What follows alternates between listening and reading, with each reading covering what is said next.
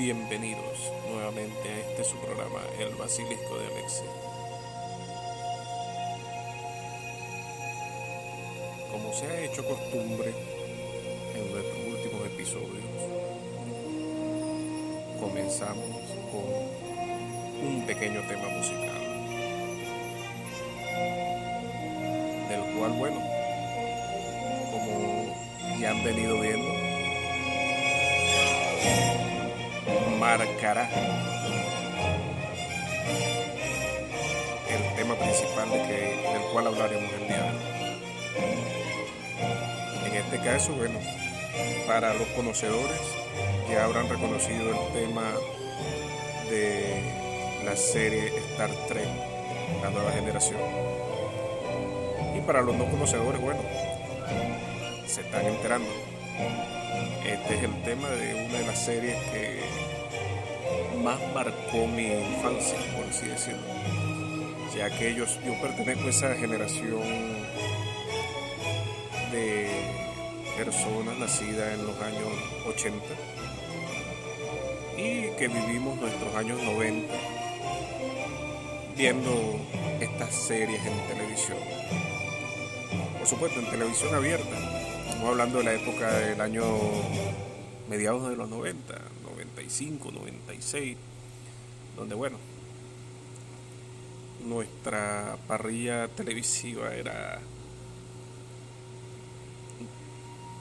canales regionales o nacionales solamente. Raros eran, bueno, solamente los grandes pudientes que tenían la posibilidad de, de visualizar más de los canales nacionales, ya que eran los que podían costear ese servicio satelital. Estamos hablando cuando el internet ni siquiera estaba en sus primeros pininos, no existía ni siquiera un Windows como tal, ya que estamos hablando del año 94, 95, apenas estaba comenzando a salir Windows 95. O sea, para aquellos que son mucho más jóvenes que yo, se preguntarán, bueno, ¿cómo hacían?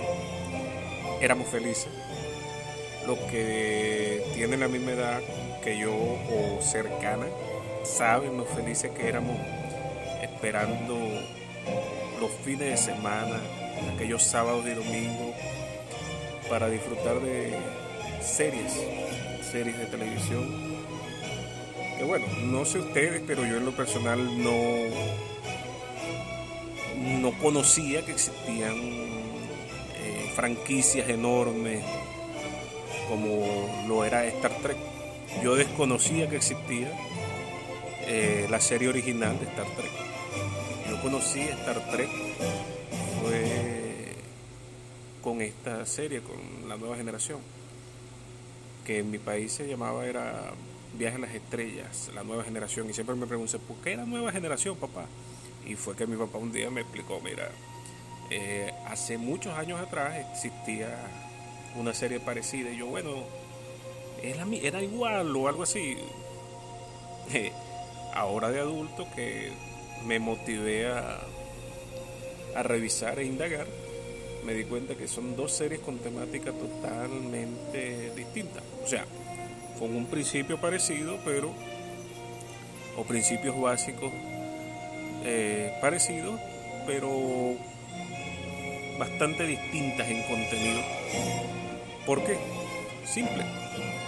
Eh, hago mención.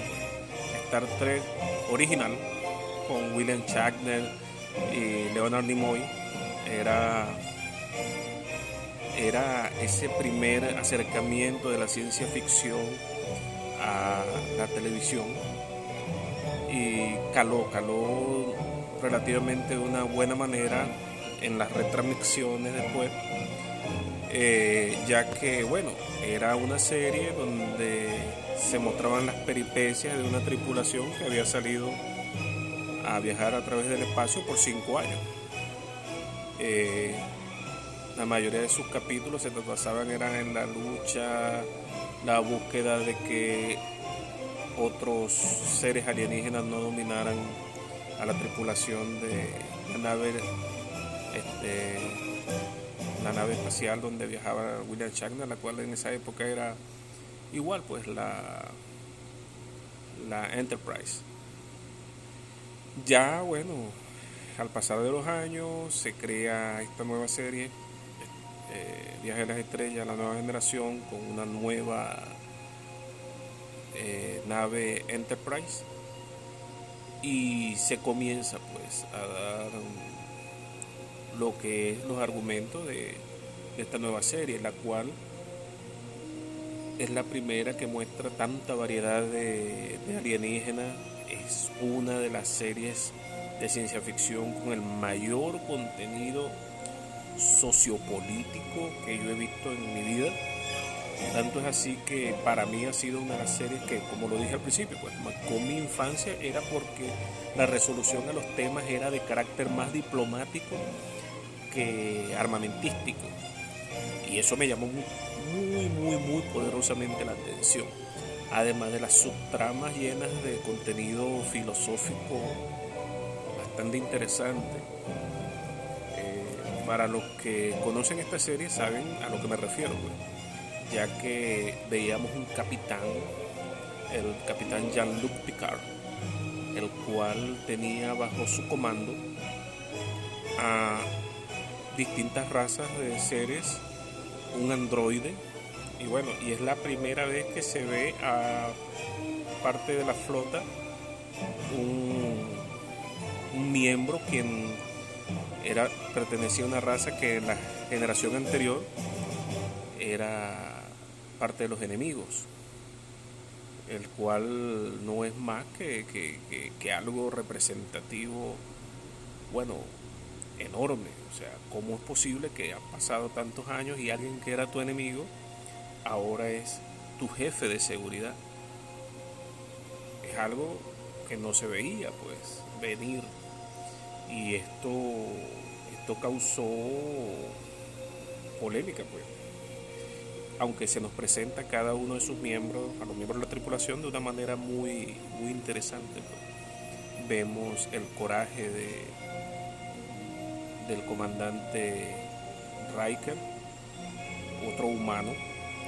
Vemos a una doctora que toma un papel protagónico, siendo quien lleva prácticamente y quien pone en su puesto al capitán más de una vez, a una consejera desde la perspectiva diplomática, eh, quien tenía contaba con poderes de persuasión. Tenemos a un jefe de ingenieros representado por alguien discapacitado, ya que era una persona ciega, que gracias a la tecnología pudo volver a ver, aunque en frecuencia infrarroja prácticamente. Contamos con Data, el cual es un androide, el primer androide perteneciente a la flota, y era ese elemento eh, que servía como válvula de escape también dentro de esta serie, pero a la vez daba una connotación filosófica sobre eh, cómo es posible que una inteligencia artificial creada eh, pudiese optar a tener un pensamiento lógico y a la vez un pensamiento casi biológico. Era algo muy avanzado, un tema parecido a lo que conversábamos en el episodio anterior sobre eh, el basilisco de Rocco. Algo sumamente interesante y de carácter filosófico, uff, demasiado tremendo. Pues. Eh, a todo ello, bueno, también le sumamos las peripecias que esta tripulación vivió alrededor de su búsqueda por contacto con otras especies inteligentes. Para mí, digo y lo repito, ha sido una de las series que marcó mi, mi niñez justamente por estos temas, pues, cargado de muchísima, muchísimo contenido diplomático, muchísimo contenido filosófico, eh, además de que, bueno, esta serie era transmitida en horario sabatino, si mal no recuerdo, en mi, en mi país, eh, a eso de las 9 de la mañana, sábado o domingo, creo que domingo realmente. Eh, y contó con, bueno, mucha aceptación. Eh, también recuerdo cuando ya adulto me tocó ver,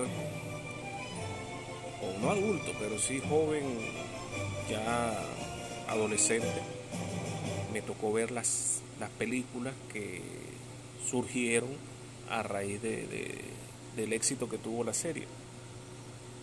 Viendo estas películas, justamente hay una de ellas donde el argumento es que la antigua nave Enterprise o el capitán de la antigua nave Enterprise se consigue con el de la nueva generación. Y bueno, esto fue algo que, hizo un resurgimiento dentro de, dentro de todo lo correspondiente a, al mundo de, de Star Trek. Ah, se me escapaba. Entre parte de la tripulación está un miembro, el cual, bueno, hice algo de mención, más no, no dije ciertamente cuál era su, su carga dentro de, la serie, el cual era eh, Michael Dunn, eh, que hacía el papel de Worf, un Klingon, el jefe de seguridad, que bueno, para quienes son más duchos dentro del mundo de Star Trek, dentro de, este universo, sabrán que eh, los Klingons fueron enemigos de la, de la Confederación y bueno, eh, la lucha fue encarnizada. Esta serie dio pie al surgimiento de otras series paralelas, donde estaban eh, Star Trek Voyager, Star Trek eh, Espacio Profundo y, otras más de épocas parecidas, año 98, 99, además de las secuelas de películas que hubieron con respecto a la nueva generación. Y fue para mí impactante. Pues. Ya luego de todo ello vino un resurgimiento con, la, con el reinicio de J.J. Abrams, con las nuevas películas de Star Trek donde se aborda el tema de un reinicio de la franquicia tomando para ello un viaje en el tiempo. Magnífica obra, la cual recomiendo abiertamente que, que visualicemos, que veamos. Eh, todo lo que tiene, concierne a la nueva generación como serie es en un contexto sociopolítico del momento cargado de recuerdo muy claramente la temática post guerra fría que hubo donde le tocó a Bill Clinton después le tocó a, a George Bush y así sucesivamente los distintos presidentes, eh, mantener ese, eh, esa política diplomática con matices de evitar cualquier conflicto. Fue algo muy interesante, muy interesante y se reflejaba mucho en esta obra de Star Trek, la nueva generación. Tristemente, bueno, esta serie fue cancelada después de muchos episodios, creo que seis o siete temporadas duró. Y bueno, dio pie después a otras grandes obras, pues, las cuales recomiendo, recomiendo explícitamente que, sean vistas. Creo que, no que es una serie que no ha envejecido muy bien debido a que tiene muchos efectos que ya para estos momentos quien los vea de repente le pueden causar gracia o risa, pero con argumentos sólidos. Los efectos, ok, envejecieron mal, pero los temas que se tocan en, en algunos de sus capítulos son muy, muy, muy poderosos. Desde la búsqueda de humanidad por parte de Data, el androide, y sus distintas fases, eh, hasta la convivencia madre-hijo que tiene la doctora con su, con su hijo, quien forma parte también de la tripulación momentáneamente, Diego Alférez. Eh, también la muerte de algunos de los miembros se refleja Eh, en la primera, entre primera y segunda temporada hay un tema con la muerte de una jefa de seguridad. Esto se aborda también, se aborda la, la vida de los Klingon y cómo es su periodo de adaptación a formar parte de, de, de la federación. Y bueno, sinceramente considero material de estudio sobre diplomacia esta, este show de televisión. Muy bueno, altamente recomendado y con mucha carga de estudio tanto de filosofía como de diplomacia. Bueno amigos, no me queda más que dar las gracias por haberme escuchado nuevamente y espero seguir contando con su presencia para próximos episodios. Sin más, bueno, espero eh, escucharnos nuevamente en la brevedad de lo posible. Gracias.